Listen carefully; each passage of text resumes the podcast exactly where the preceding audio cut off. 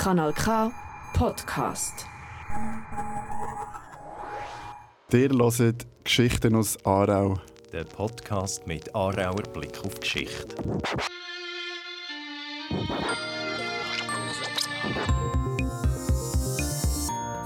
Hallo zusammen, ich bin der Manuel und mir gegenüber hockt der Simon. Hallo zusammen.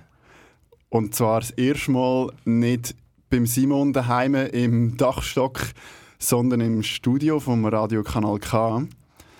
Wir sind zwei Historiker, die uns jeden Monat eine Geschichte erzählen aus der Historie von Aarau. Und Simon, damals bist du an der Reihe, du erzählst mir eine Geschichte aus Aarau. Ja, Manuel, wir haben es uns ja ein bisschen zur Eigenschaft gemacht, dass wir Geschichten suchen, die vielleicht unseren HörerInnen nicht so bekannt sind. Und ich glaube, ich habe diese Woche etwas gefunden zum erzählen, wo aber nicht nur in Aarau, sondern auch in diversen Kantonen von der Eidgenossenschaft, aber auch im europäischen Kontext ziemlich Strahlkraft hat. Ich habe dir in der Folge 4 zu der Zeit der Restauration, also nach dem Wiener Kongress, erzählt vom Wolfgang Menzel, der als Flüchtling auf Aarau mhm. ist, in der Zeit, wo die meisten Reich in Europa wieder zurück wollen zu einer alten, vorrevolutionären Ordnung und eine entsprechende Politik betrieben haben. Die Zeit der Restauration wird ja dann 1830, wie dir vielleicht bekannt ist, ein abgelöst, weil es in vielen Ländern liberale Reformen gibt, unter anderem auch in diversen Kantonen von der Eidgenossenschaft. Und das ist dann so ein bisschen der Auftakt zum Konflikt zwischen Liberalen, zwischen Konservativen, wo dann am Schluss in der Gründung vom Bundesstaat mündet. Und das 1830, dort springen wir jetzt gerade an. Okay. Am 12. September 1830 kommt es im Leuen zu Lenzburg zu einer Versammlung von zwölf Männern, unter anderem auch Grossratsmitglieder, und sie wollen eine Bittschrift verfassen an den Grossen Rat mit dem Wunsch von einer Verfassungsrevision vom Kanton. Der kleine Rat der tritt dann auf die Bittschrift nicht sofort ein. Er zeigt zwar Verständnis und leitet aber das Ansinnen von der Revision nicht an den Grossen Rat gerade weiter. Ob der Regierungsrat oder damals der kleine Rat mehr taktiert, das aktiv verschleppt oder vielleicht einfach nicht so ernst nimmt, das wird ein bisschen verschieden beurteilt. Fakt ist, am 7. November kommt es dann in Wohlenschwil im Freiamt zu einer Versammlung. Die Vertreter dort fordern auch Reformen. Man ist sich dann aber dort einig, dass man vielleicht noch Grossratswahlen vom 17. November abwartet. Das ist aber nicht in allen Kreisen so, sondern im Rahmen von diesen Wahlen im November kommt es zu Tumult. Es werden Freiheitsbäume aufgestellt. Ähm, es gibt Belästigungen von Kantonsvertretern. Die Wahldurchführungen sind nicht überall richtig glückt. Und es gärt. Also man will Veränderungen im Kanton und im Regiment auch. Du schon darauf gewartet, wie lange es geht, bis du Tumult ansprichst? Weil wenn du sonst über die Zeit über Aarau redest, ist es immer irgendwann so ein bisschen tumultartig zu und her gegangen? Es wird diverse Tumulte jetzt geben. Am 4. Dezember sammelt sich dann nämlich im Sterne in Wolle eine Gruppe von Unzufriedenen, die einen bewaffneten Zug auf Aarau plant und sich überlegt, ob man jetzt vielleicht doch muss mit Waffengewalt die Revision erzwingen man glaubt zwar, den Rechtsweg zu achten, es hat aber einen, der Johann Heinrich Fischer vom Meeresschwand, ein Wirt, katholisch und er seit 1829 Mitglied vom Grossen Rat, wo am 6. Dezember, also zwei Tage später, dann tatsächlich einen bewaffneten Zug von etwa 6000 Männern aus dem Freiamt und anderen Teilen des Kanton auf Aarau führt. Der Kern bildet dort eine Miliz, aber auch ehemalige Söldner, die zurückgekommen sind. Und gegen 6 Uhr am Abend wird das Rathaus umzingelt von diesen Freiämtern und man zwingt den Grossen Rat zu einer außerordentlichen Zusammenkunft und zum Einsetzen von einer Verfassungskommission. Ja, da würde ich mich glaube auch recht unter Druck gesetzt fühlen mit so vielen Leuten vor dem Rathaus. Es ist natürlich bemerkenswert, dass es in dem Sinne nicht das Blutvergießen gibt Interessant ist jetzt aber, dass im Nachgang von dem Freiämtersturm, wie er genannt wird, der Johannes Herzog von Effingen, einer damals von der reichsten Aargauer Baumwollfabrikant und Erbauer vom Herzoggut, also das heutige Herosee-Stift, Mhm.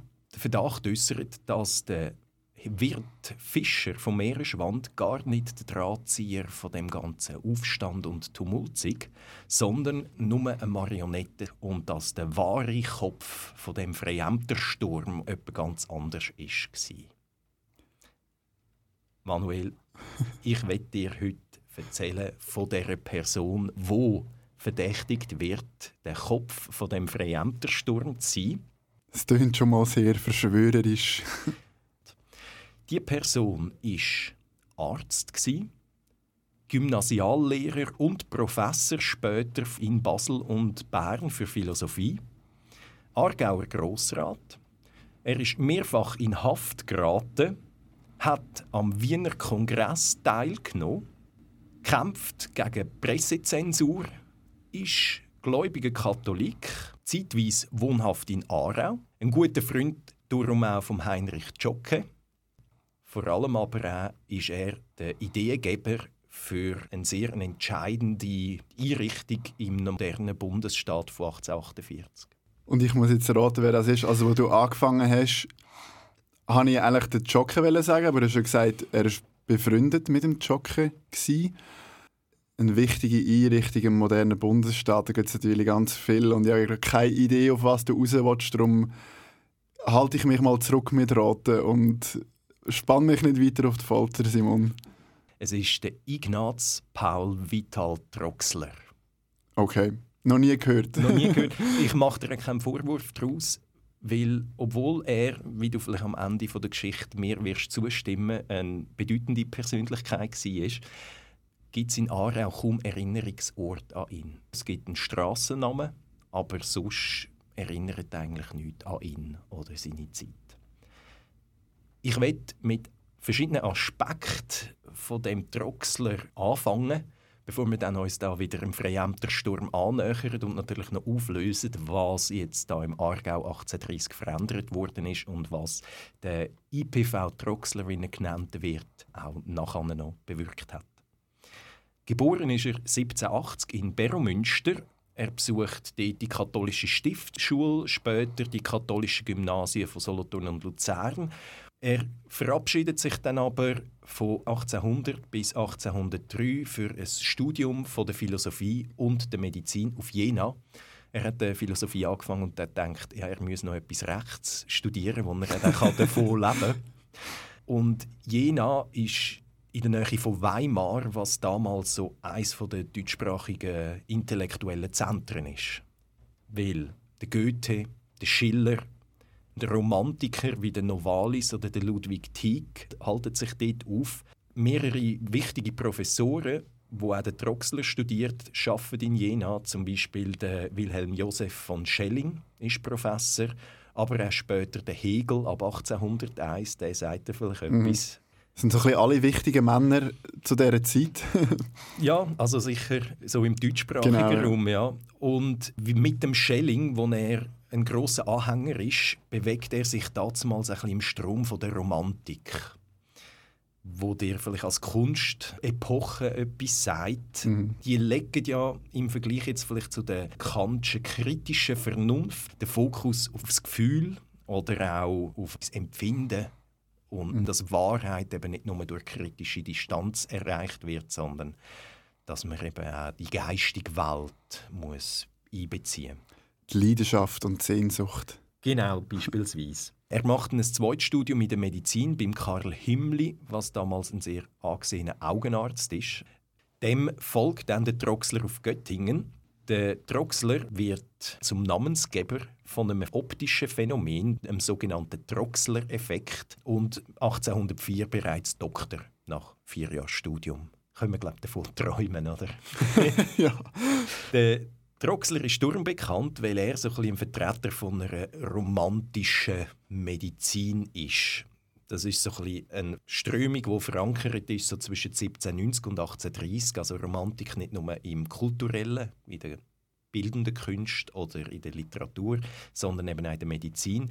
Das Merkmal, so ein bisschen, um das zu beschreiben, ist, es ist interdisziplinär. Also ein Mediziner ist auch Dichter, Philosoph, Theolog, Anthropolog und Wichtig ist dort, dass eben die analytische Betrachtungsweise von Krankheit vom menschlichen Körper sich eben nicht nur auf das rein Beobachtbare, eben mit die kritische Distanz bezieht, sondern dass man eben auch den Glauben, Gefühl, Träume muss einbeziehen mhm. in eine mhm. Behandlung oder in eine Diagnostizierung. Also so ein, ein ganzheitlicher Ansatz. Um dir vielleicht schon einen Eindruck zu geben, der Troxler sagt dann selber, alle wahre Physiologie und Physiurgie, also das Wirken von der Natur, haben ihren Grund in der menschlichen Natur und ihrer Philosophie oder in der Anthroposophie welche hinwieder selbst nichts anderes als die höchste Naturphilosophie ist. Nur wer den Menschen versteht und erkennt, kann den Menschen leiten und führen. Den Menschen versteht man aber nicht, wer ihn nur als Bruchstück oder Rätsel erkannt hat. Wie zeigt sich das in der Praxis? Nach seinem Studium kommt er auf Beromünster zurück als Landarzt und dort ist er 1806 konfrontiert mit einem Ausbruch von Fullfieber, was eine Form von Typhus ist, mit einer Mortalität von 25 Prozent. Und zeigt jetzt vielleicht gerade mal, wie seine Medizin in der Praxis aussieht und so ein bisschen wie der Zustand damals im Medizinischen war. Das Ärztepersonal auf dem Land war relativ gering.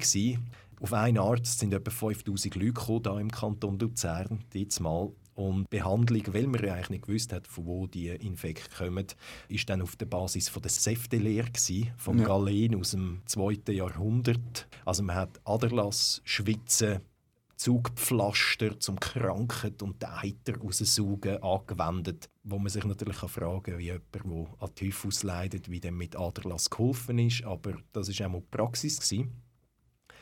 Der Droxler findet die herkömmliche Art von Therapie völlig gestrig und überholt. Er sagt, äh, die Krankheit von ihrer epidemischen Seite betrachtet scheint mir also allerdings in der Atmosphäre ihren Ursprung nach begründet zu sein. Doch so, dass sie ihre Ursachen in der vorausgegangenen Jahreszeit und Witterung hat. Und ihr gegenwärtiger Ausbruch nur eine Folgewirkung der Vergangenheit war. Du siehst, er tut wirklich Raum, Zeit, alles probieren zu berücksichtigen. Auch der Boden, auf dem die Nahrungsmittel gewachsen sind, von diesen Leuten spielt für ihn eine Rolle. Und er kommt dann in dem Sinn zum Schluss, dass man jetzt die Kranken muss mit Wärme und Trockenheit behandeln und vor allem, dass man auch verdorbene Nahrungsmittel soll meiden Das leitet er aus dem ab, äh, eben in Verbindung mit der Säftelehre. Und er ist erfolgreich okay. damals. Ja. Weil seine Patienten überleben tatsächlich. Man kann äh, sagen, vielleicht hat er einfach Glück gehabt, weil die Typhus abdominalis, um die sich wahrscheinlich halten, die Infektionskrankheit, wird durch eine Salmonellenart übertragen.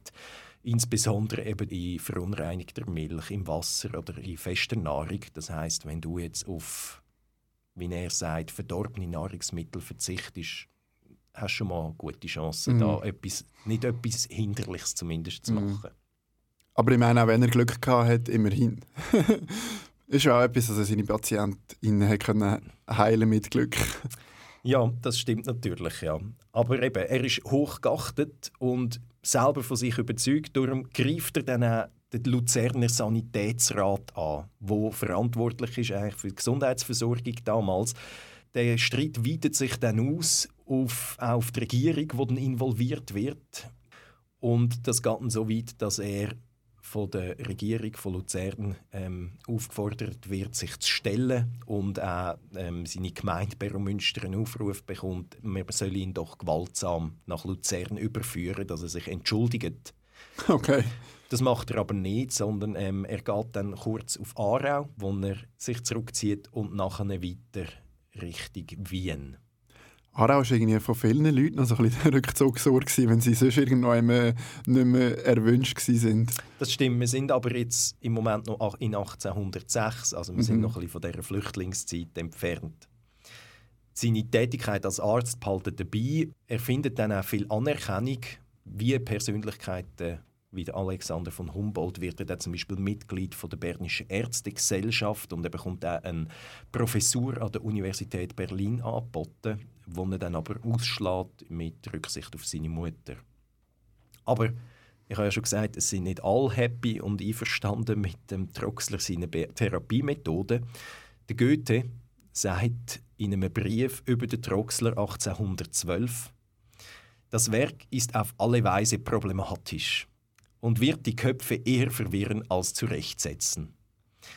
Es hat sehr schöne, lobenswürdige, lichtvolle, brillante Partien, auch so viel Hiatus, Unzulänglichkeiten und Falschheiten, die sich mit Bombast umwölken und so dieser Welt zugleich eine Nachtseite schaffen. Kanal K. Der hört immer noch Geschichten aus Aarau. Der Simon erzählt uns gerade eine Geschichte über den Droxler. Ich habe den Vornamen schon wieder vergessen. Das ist ja schwierig. Ignaz Paul Vital. Genau. Und du erzählst uns jetzt äh, wahrscheinlich, was er mit dem Freiämteraufstand in Aarau zu tun hat.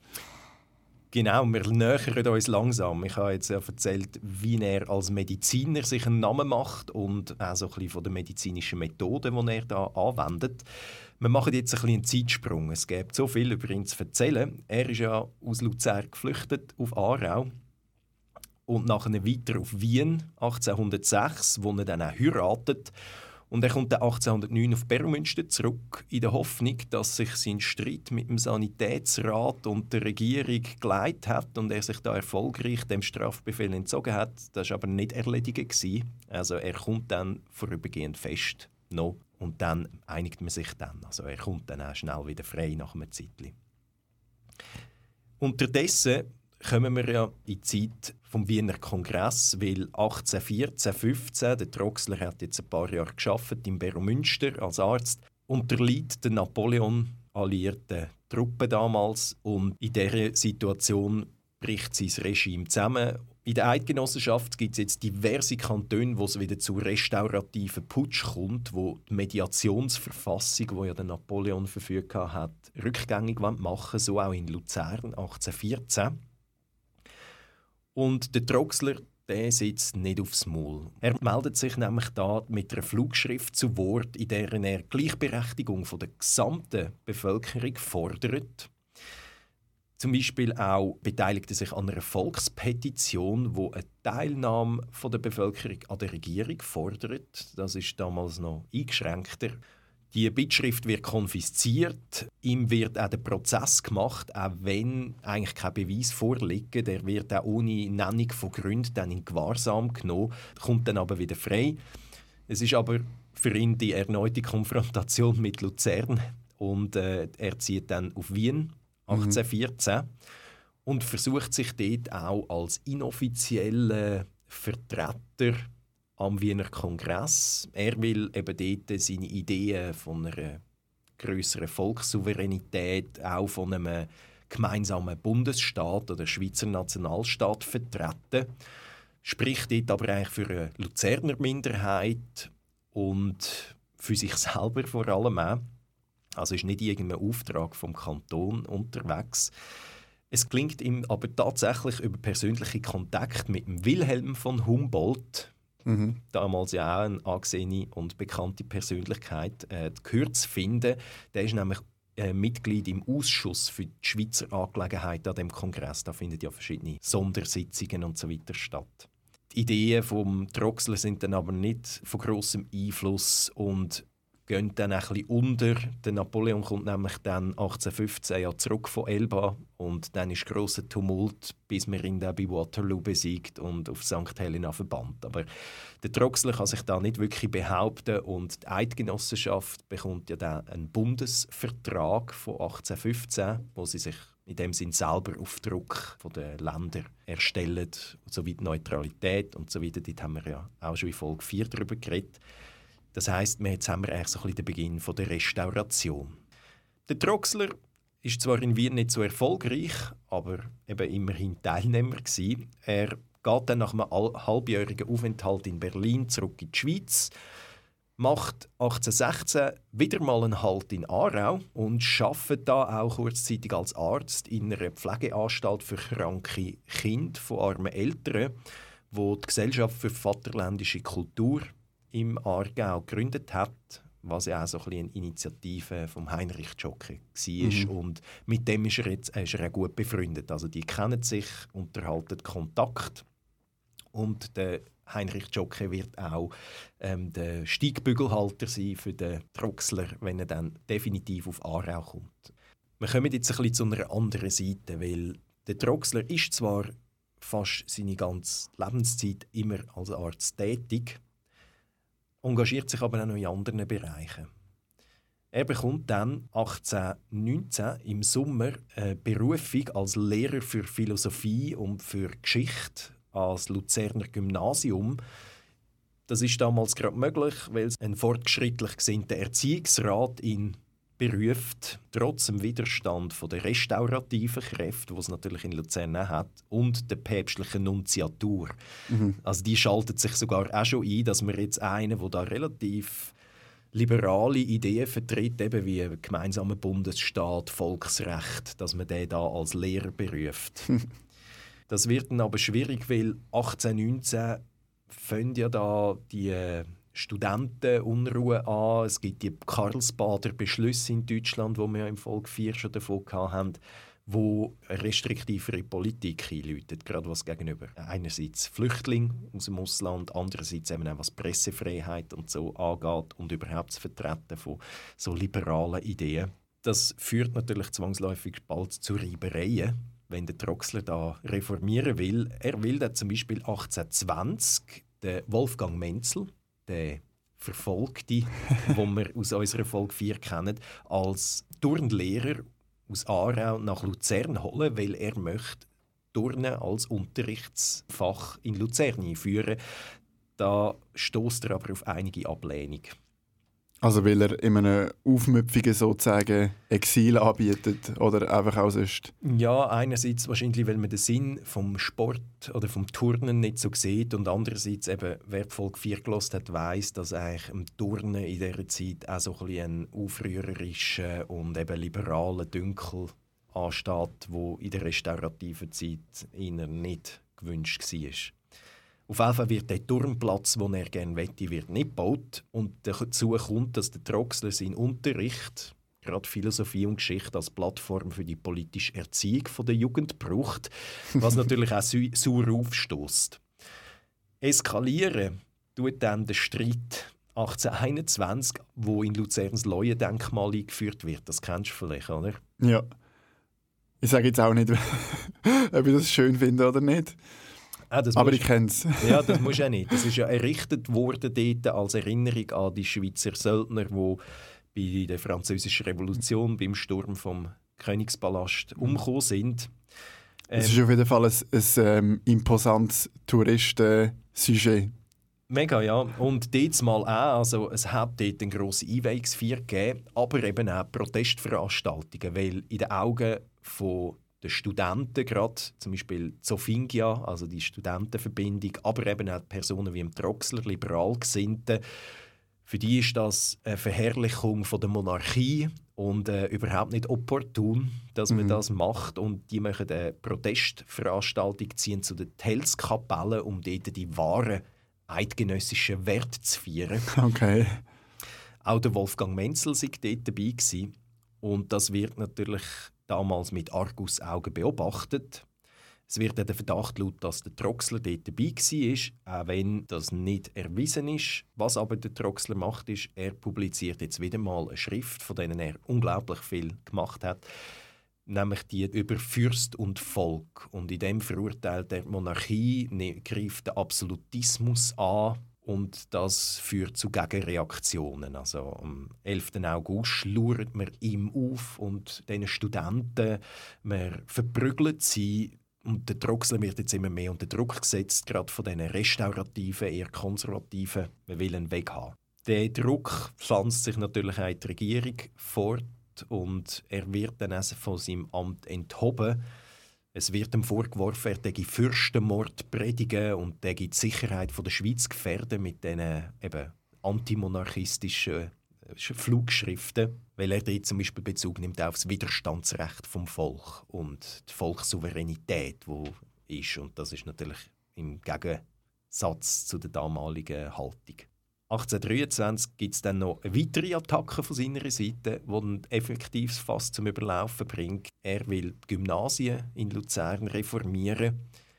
Vor allem Gymnasien sind in dieser Zeit eigentlich eine Ausbildungsstelle für das spätere Theologiestudium und primär auf das ausgerichtet. Er möchte die Fächerpaletten erweitern, auch die Philosophie so als Gegenpol zur Theologie etablieren. Aber was dann eigentlich vor allem der große Streit auslöst, ist, ob man ein Fächersystem einführt oder das Klassensystem, was von den restaurativen Kräften, von den Geistlichen auch befürwortet wird, während er eben mehr für das Fächersystem wäre. Mhm. Also er ist schon ähm, sehr äh, reformierend oder äh, fast schon, also ich meine, eben, du hast jetzt erzählt, er hat als Arzt wie so ein eine neue Sicht in die Medizin bringen Er hat als Lehrer irgendwie auch so ein seine politische Gesinnung den Studierenden näher gebracht. Und jetzt will er irgendwie auch noch das Bildungssystem umkrempeln. Also er hat da schon nicht irgendwie ein Blatt vors Maul genommen mit seinen Ideen. Nein, und er probiert sie auch immer umzusetzen und eben reibt sich natürlich das konstant in der Zeit der Restauration an diesen konservativen Kräften. Mit diesen Reformideen kommt er ja mit allen eigentlich dann nicht durch. und 1823 bietet ihm dann der Heinrich Jocke einen Ausweg.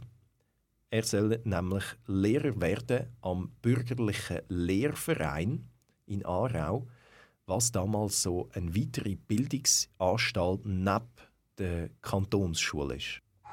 Kanal K. Wir sind da im Podcast Geschichten aus Aarau.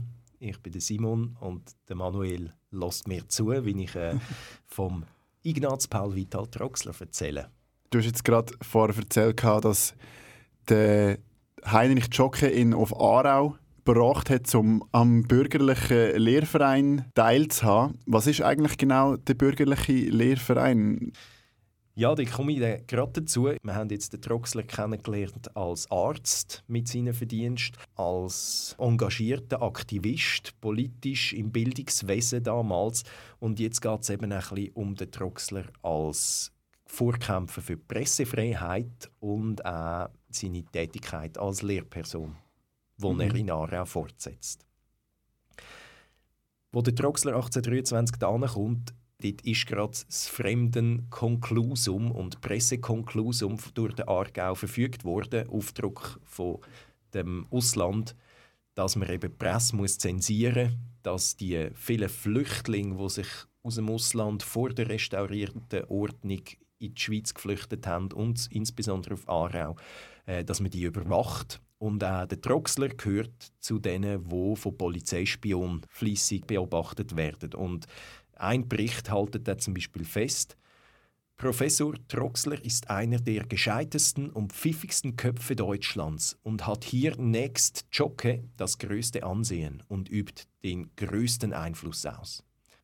Darum ist auch der Troxler heute Person da von unserem Podcast, weil ich glaube, der Jocke ist in Aarau vielen ein Begriff und auch vielen darüber aus. Aber vom Troxler haben glaube ich wenig gehört. Mhm. Und um ihn geht es ja heute. Darum, weil er in dieser schwierigen Zeit kommt, ist auch seine Niederlassung zuerst ein recht Seil ziehen, wird dann erst langsam und mit der Zeit bewilligt. Ein Lehrerlaubnis an der Kantonsschule bekommt er nicht. Ich habe teilweise den Troxler schon als Radikale bezeichnet. Und ich wette das vielleicht schnell ein bisschen erläutern, dass klar ist, von was reden wir da. Es gibt ja die liberal, radikal, so viele Begriffe. Vielleicht Begriffe, die heute auch etwas anderes heißen als früher. Ja, genau. Der Begriff vom Radikalen wird eigentlich erst nach 1830 so ein bisschen prägt die Liberalen, wo man vielleicht eher vorher braucht, ist es ein breites Spektrum. Das oberste Ziel dort ist in der Regel eine politische Verfassungsbewegung, so ein bisschen mit dem Ziel, dass man einen repräsentativen Verfassungsstaat schafft.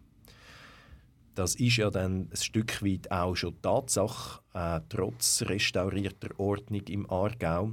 Aber auch geht es um soziale Modernisierung, also Wissenschaft fördern, Bildung fördern, aber auch Wirtschaftsliberalismus, zum Beispiel freier Verkehr von Gütern, Konkurrenz also als Grundlage vom wirtschaftlichen Handeln. Darum auch Liberale haben eine grosse Bandbreite und sind in dieser Zeit auch schon sehr unterschiedlich gerichtet. Aber, und das macht einfach ein bisschen den Unterschied zu dem, zum Radikalismus, viele Liberale sind damals auch ein Stück weit kritisch gegenüber einer zu direkten Demokratie. Also eine völlige Gleichmacherei und eine völlig direkte Beteiligung vom Volk wird nicht von allen angestrebt, weil man das Volk auch ein bisschen als unmündig sieht. Mhm. Halt die Schulbildung noch nicht gleich ausprägt, auch nicht flächendeckend.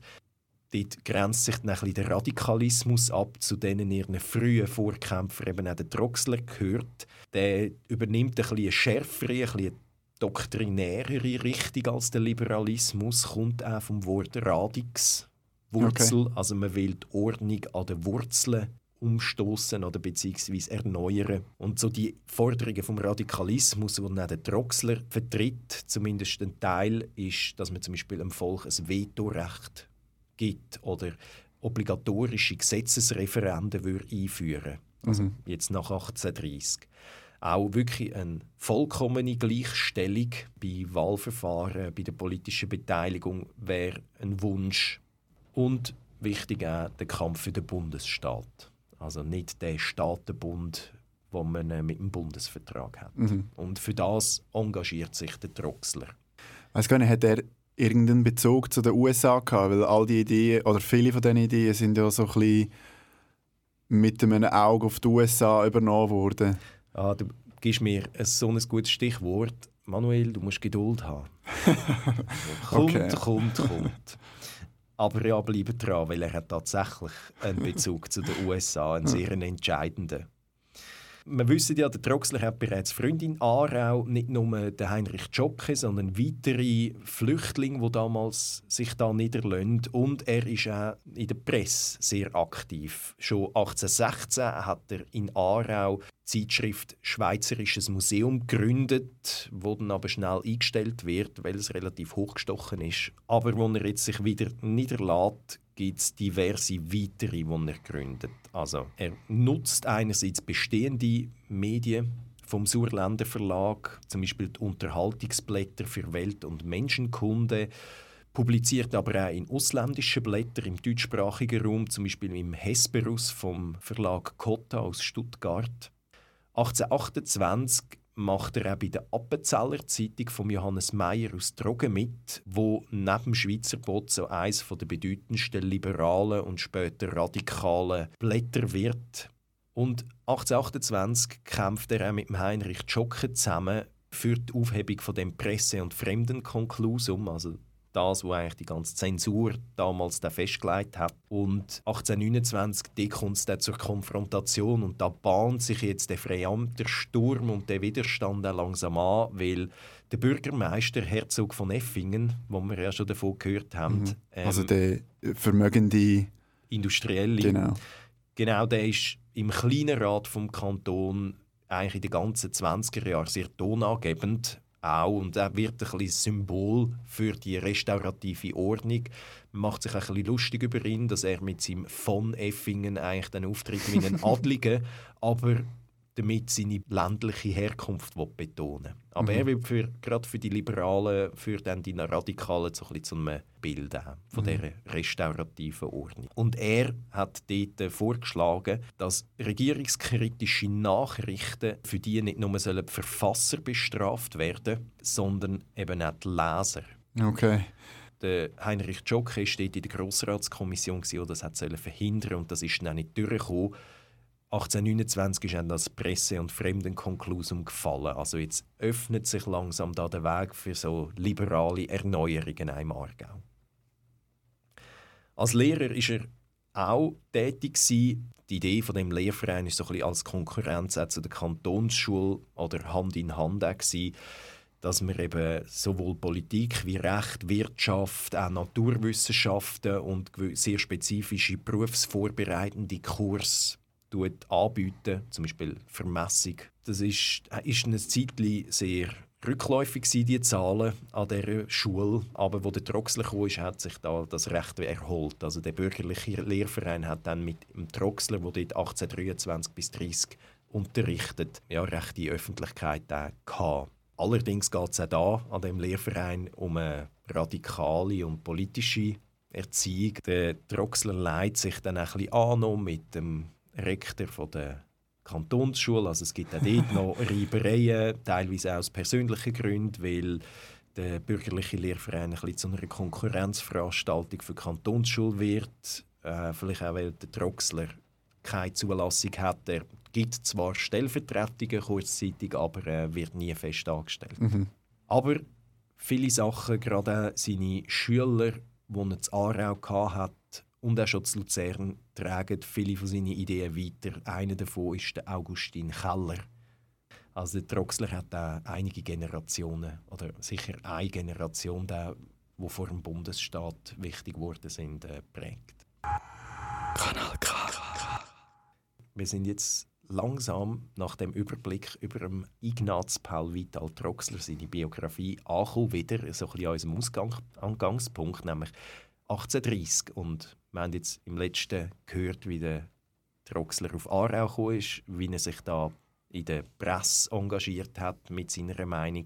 Und sich gefühlt überall eingemischt hat, wo er hätte können. Ja, es ist wirklich noch verrückt, wenn du äh, Biografien von ihm liest. Es gibt da mehrere, der ist irgendwie überall dabei gewesen, oder hat überall noch etwas gesagt und ist auch rezipiert worden. Und jetzt kommt noch ein etwas dazu, weil jetzt müssen wir eigentlich auflösen, der Troxler wird verdächtigt, der Drahtzieher hinter einem Sturm zu sein. Mhm. Und das kann man sich jetzt glaub, langsam richtig vorstellen. Ich oder? Dass sagen, das nicht voll ungefähr ja, kommt. Also seine Tätigkeit äh, lässt schon darauf schließen, dass er da vielleicht etwas äh, Aufmüpfiges hätte können geplant haben. Ja, und nicht einmal nur die ganze Vorgeschichte, die dort drin spielt, sondern 1830 ist der Troxler gar nicht mehr zu Aarau sondern im Moment für ein Jahr zu Basel als Professor, wo er berufen worden ist, wieder für Philosophie. Mhm. Und übernimmt dort im Dezember 1830 die Stelle als Universitätsdirektor. Und damit steht er damals in einem Konflikt, wo viel weitergehend ist als nach dem Freiämtersturm zu Aarau. 1830 wird in Basel, während bei uns die Freiämter auf Aarau kommen, und da der Grossrat zu einer Revision zwingt, der Auslöser für die Kantonsteilung in mhm. Basel-Land und Basel-Stadt. Ah, okay. Weil er steht dort eigentlich auch gerade mitten in den Kampf um eine Verfassungsrevision in Basel, wo die Landschaft gegen die Städter aufsteht, was dann 1833 auch wirklich zur Trennung führt. Mhm. Er stellt sich dort als Direktor auf den Standpunkt, dass die Studenten an dieser Auseinandersetzung zwischen Stadt und Land nicht sollen eingreifen Aber natürlich, eben, wir kennen dem Troxel seine Vorgeschichte, ist der Vorwurf natürlich näher, dass er die Landschaft unterstützt mhm. in ihren Forderungen nach Gleichberechtigung oder besseren Ausbau davon. Insbesondere tut er einer von seinen ehemaligen Schülern, der Stefan Gutzwiller, den er unterrichtet hat am bürgerlichen Lehrverein zu Aarau, ähm, als führender Kopf für die Basel-Landschaft auftreten. Mhm. Aber der erwähnt Droxler nicht irgendwie so als sein Vorbild oder irgendwie so etwas? Ja, sie schreiben schon Briefe mhm. miteinander. Und, und es gibt eine Untersuchung von einer Militärkommission, wo wieder mal am Droxler seine Rolle in einem politischen Konflikt soll untersuchen was dann aber mit einem Freispruch mangels an Beweis endet.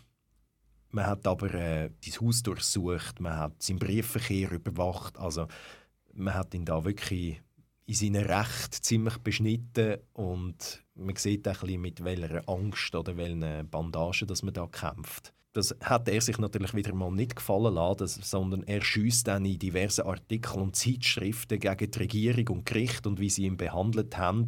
Die Leute fangen dann auch an, sein Haus belagern und es gibt äh, Strassenschlachten und darum muss dann der Troxler im August 1831 Basel auch wieder verlassen. Und er wird dort auch wieder freigestellt.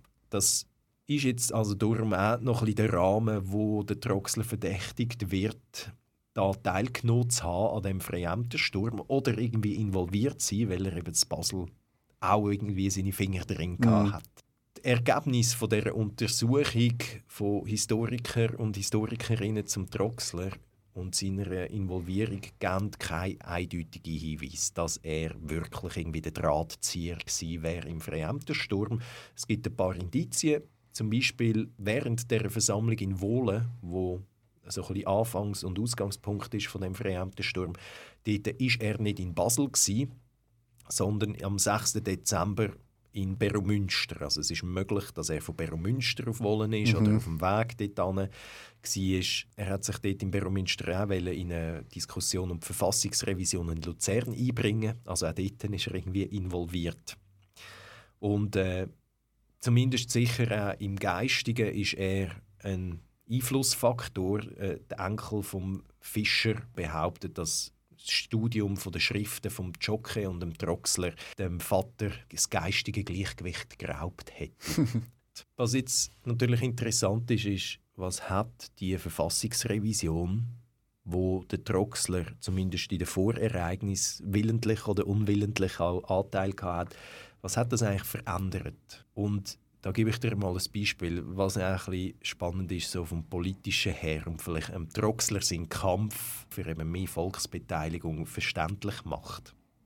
Bis 1830 hat eigentlich die Verfassung vom 1815 gelten, die kantonale im Rahmen des Bundesvertrags. Das hat bedeutet, dass damals der Grosse Rat die Exekutive wählt und das Appellationsgericht die Judikative und der Grosse Rat als Volksvertretung kann über die Annahme und das Verwerfen von Gesetzen entscheiden. Aber im Vergleich zu heute hat der Grosse Rat damals kein Initiativrecht, mhm. sondern Gesetze werden eigentlich vom kleinen Rat oder dem Regierungsrat erarbeitet. Okay.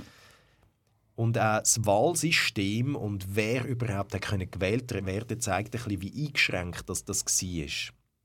Mit grossen verminderten Einflussnahmen vom Volk. Damals hat es 150 Mitglieder im Grossen Rat und das Volk hat direkt in 48 Wahlkreisen 48 Mitglieder gewählt. Das ist ein Drittel.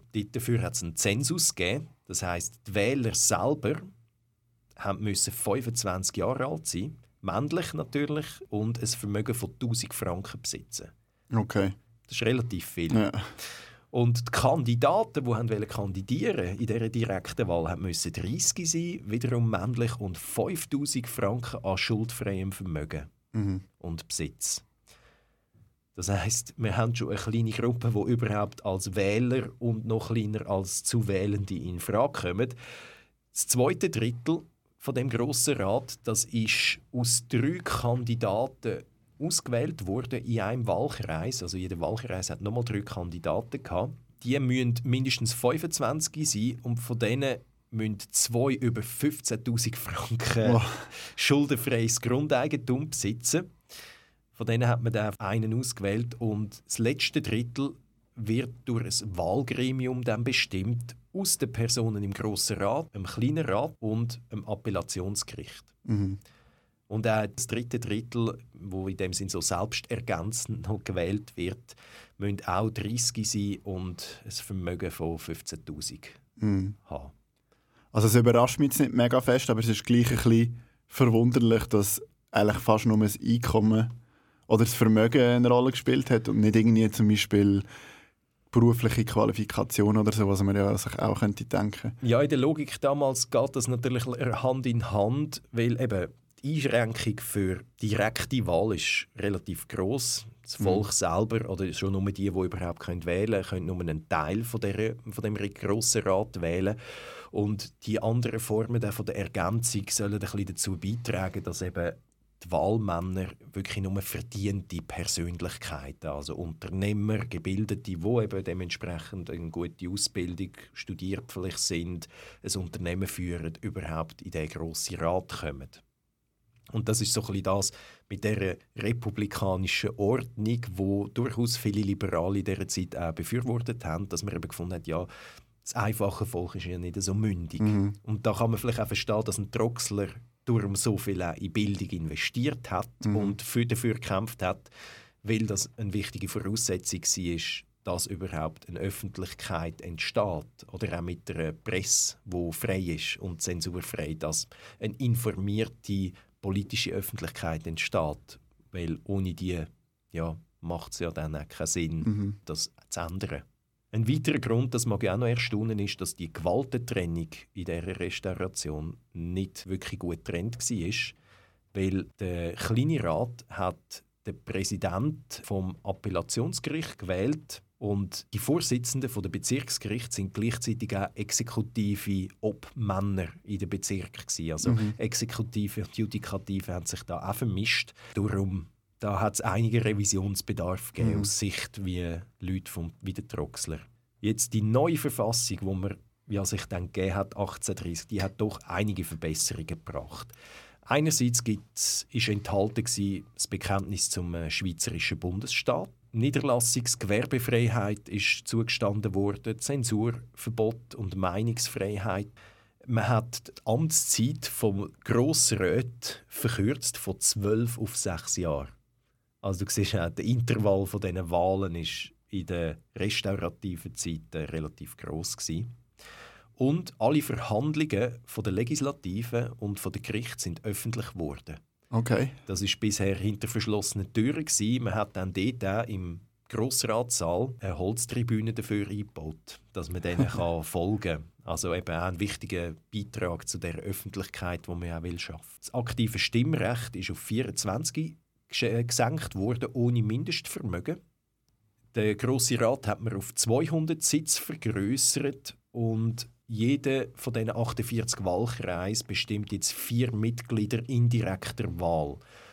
Das heißt, der Anteil vom Grossen Rat ist jetzt eigentlich fast umfassend in direkter Wahl gestellt worden. Nur acht Mitglieder vom Grossen Rat sind dann in Selbstergänzung durch den Rat mhm. selber noch ergänzend gewählt worden. Okay. Also so die direktere Volksbeteiligung hat man doch angebracht. Für das passive Wahlrecht ist aber auch der Zensus nach wie vor erhalten geblieben. Wird ein bisschen abgesenkt. Von diesen vier Vertretern von einem Wahlkreis muss einer 6000, einer 4000 und einer 2000 an schuldenfreiem Besitz. Mhm. Also natürlich eine Absenkung, aber eben bleibt erhalten. Zwei davon haben auch 30 sein das heißt damals, es bleiben eigentlich weiterhin etwa die Hälfte von allen erwachsenen Männern von politischen Ämtern ausgeschlossen. Okay, das ist immer noch recht viel. Ja. ja. aber man kann sich dann vorstellen, wie klein eigentlich die politische Beteiligung war in der Restauration. Mhm. Wer dort überhaupt in Frage kam.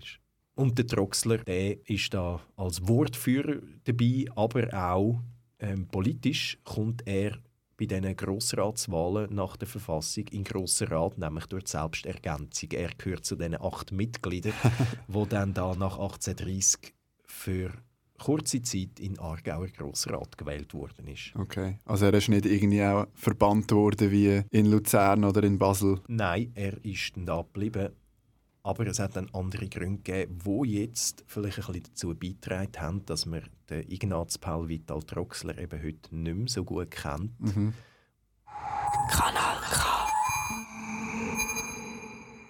Der Troxler bleibt natürlich eine wichtige Figur, auch nach Revision von der Kantonsverfassung. Er läuft aber auch auf zum Beispiel Schul äh, Schulreform im Kanton Aargau, wo er einen Entwurf abliefert, wird nicht angenommen. Und er verlässt dann 1834 nochmal Aarau. Er geht nämlich als Professor auf Bern an die damals die neu und frisch gegründete Uni Bern. Mhm. Er bleibt so ein bisschen Vorkämpfer für die Radikalen und auch für die Idee vom Bundesstaat und für den Ausbau der Volksbeteiligung, weil auch die Revisionen wo stattfindet 1830 in vielen Kantonen, die gehen ihm noch zu wenig weit und entsprechen immer noch nicht ganz seinen Vorstellungen. Was für eine Überraschung. Ja, gell. Und er ist in den Wort von Heinrich Zschocke einisch mehr, wo 1833 über den Troxler schreibt und über einen Peter Konradin Czarner von Chur. Beide lieben ihr Vaterland mit gleicher Inbrunst. Beide sind durch Kenntnis, Witz und Scharfsinn ausgezeichnet. Beide verlangen eine Verbesserung des eidgenössischen Bundes. Und beide wandern weit voneinander verschiedene Wege. Charner denkt demokratisch, frei und liberal. Troxler ist philosophisch radikal, versteht sich. Scharner will lieber etwas als gar nichts. Troxler will lieber nichts als etwas, das nicht alles ist. so unterscheiden sich die heutigen Liberalen und Radikalen überhaupt. Jene nehmen, um nicht zu verhungern, mit trockenem Brot vorlieb. Da sind die Liberalen ja gemeint. Mhm. Diese wollen lieber verhungern, wenn sie nicht Braten essen können. Jeder nach seinem Geschmack. Also, Sehr bildlich gesprochen.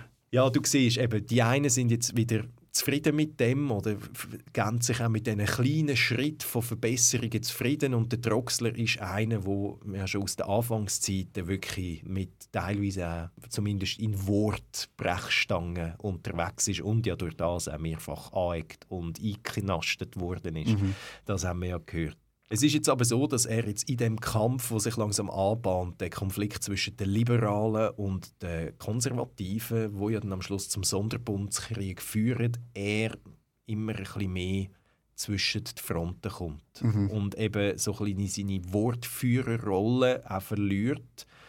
Wir haben ihn ja als Romantiker auch kennengelernt. Einer, der eben Geist, Glaube, Gefühl genauso einbeziehen in sein Weltbild und das heißt auch, dass er zum Beispiel in dem Kampf, wo dann kommt, nämlich um die Rolle vom von der Kirche im Staat und auch im Schulwesen, dort eben nicht mehr auf der ganz radikalen Linie mitfährt. Wie mhm. das ein Augustin Keller macht, wo er sein Schüler ist. Der Augustin Keller forderte 1841 die Aufhebung der Klöster im Aargau, was ja dann auch umgesetzt wird.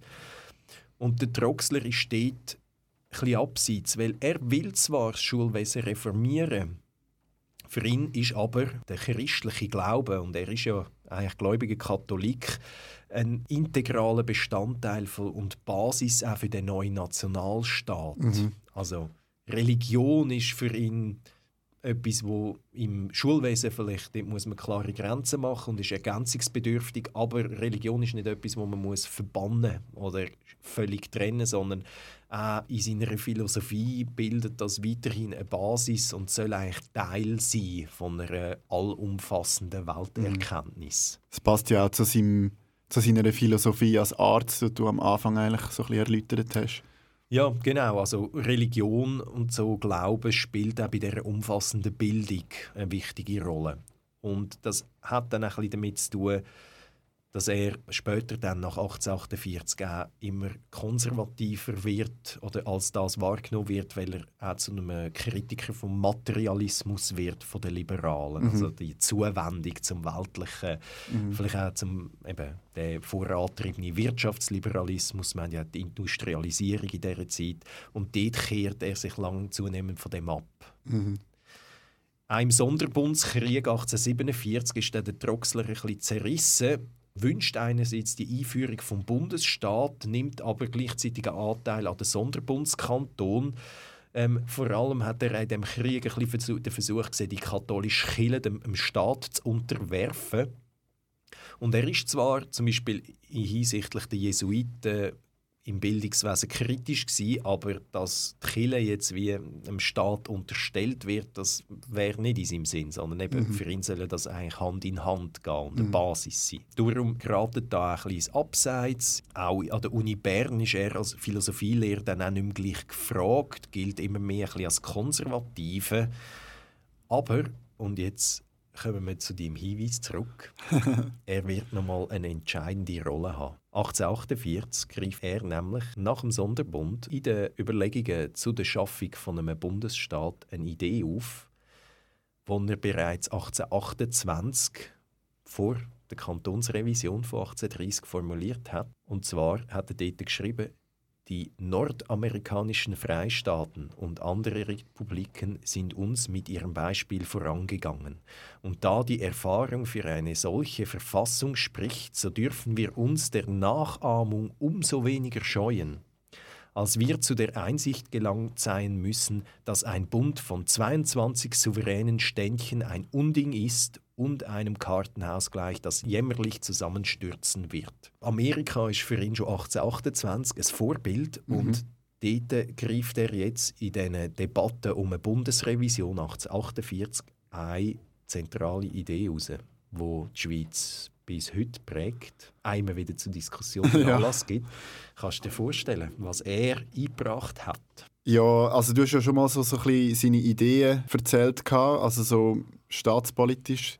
Keine Ahnung, vielleicht irgendeine Gewaltenteilung oder so, die ist ja noch nicht so ganz 1830, äh, 1830 hat man die mhm. verbessert. Also das war mhm. eigentlich kein, kein Thema gewesen, nein. Okay, ja, in dem Fall bin ich dort auf dem Holzweg.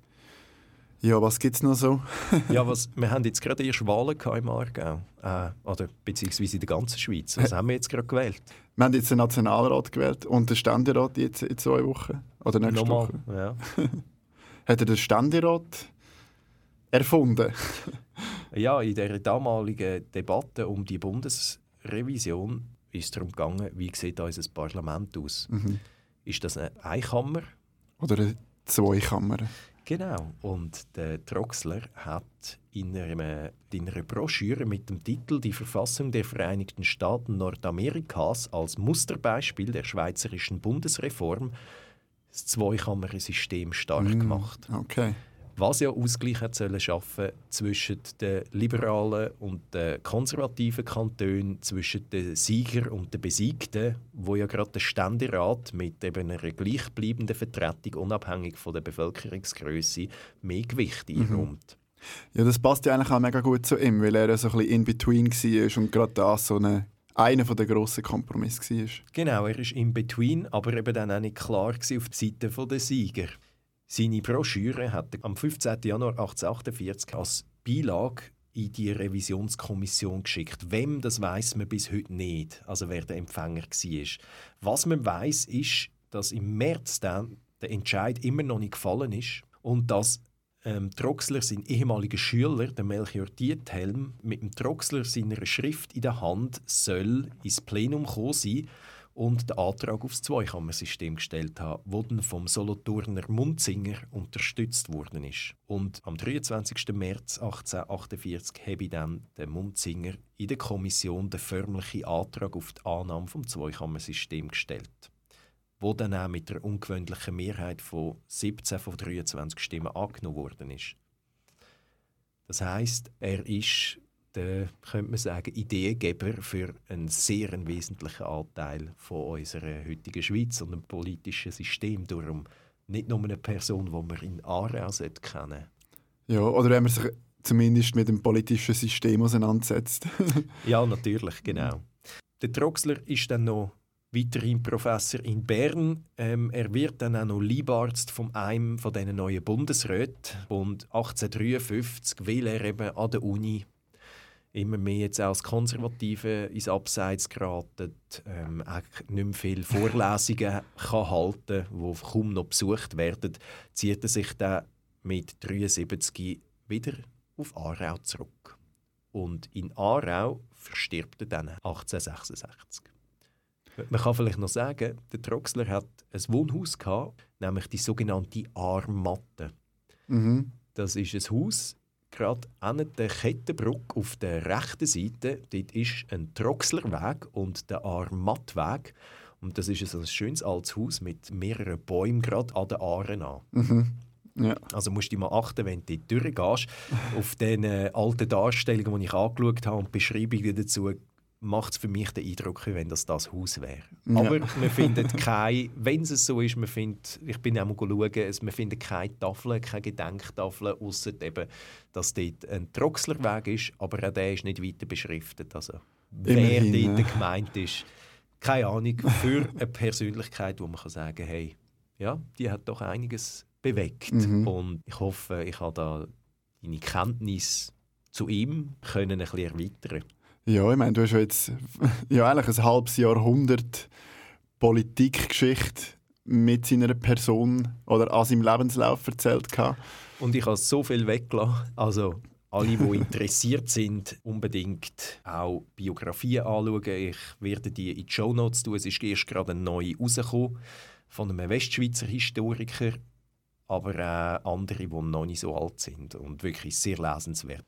Genau. Und die, die jetzt live zulassen, die können uns auf Instagram folgen. Geschichten aus Aarau Podcast. Und wer nach der Zusammenfassung von einem halben Jahrhundert Politikgeschichte noch Lust hat, mehr von uns zu hören, Wir haben schon diverse Folgen veröffentlicht zu jedweder Epoche und Bezugsrahmen. Ja, danke Simon. Ich würde sagen, somit lassen wir ZuhörerInnen auf Kanal K in Feierabend und alle ZuhörerInnen erwarten wir in einem Monat wieder auf Kanal K oder eben auch als Podcast. Schönes Wochenende, Manuel. Danke dir auch. Ciao, Tschüss. Simon.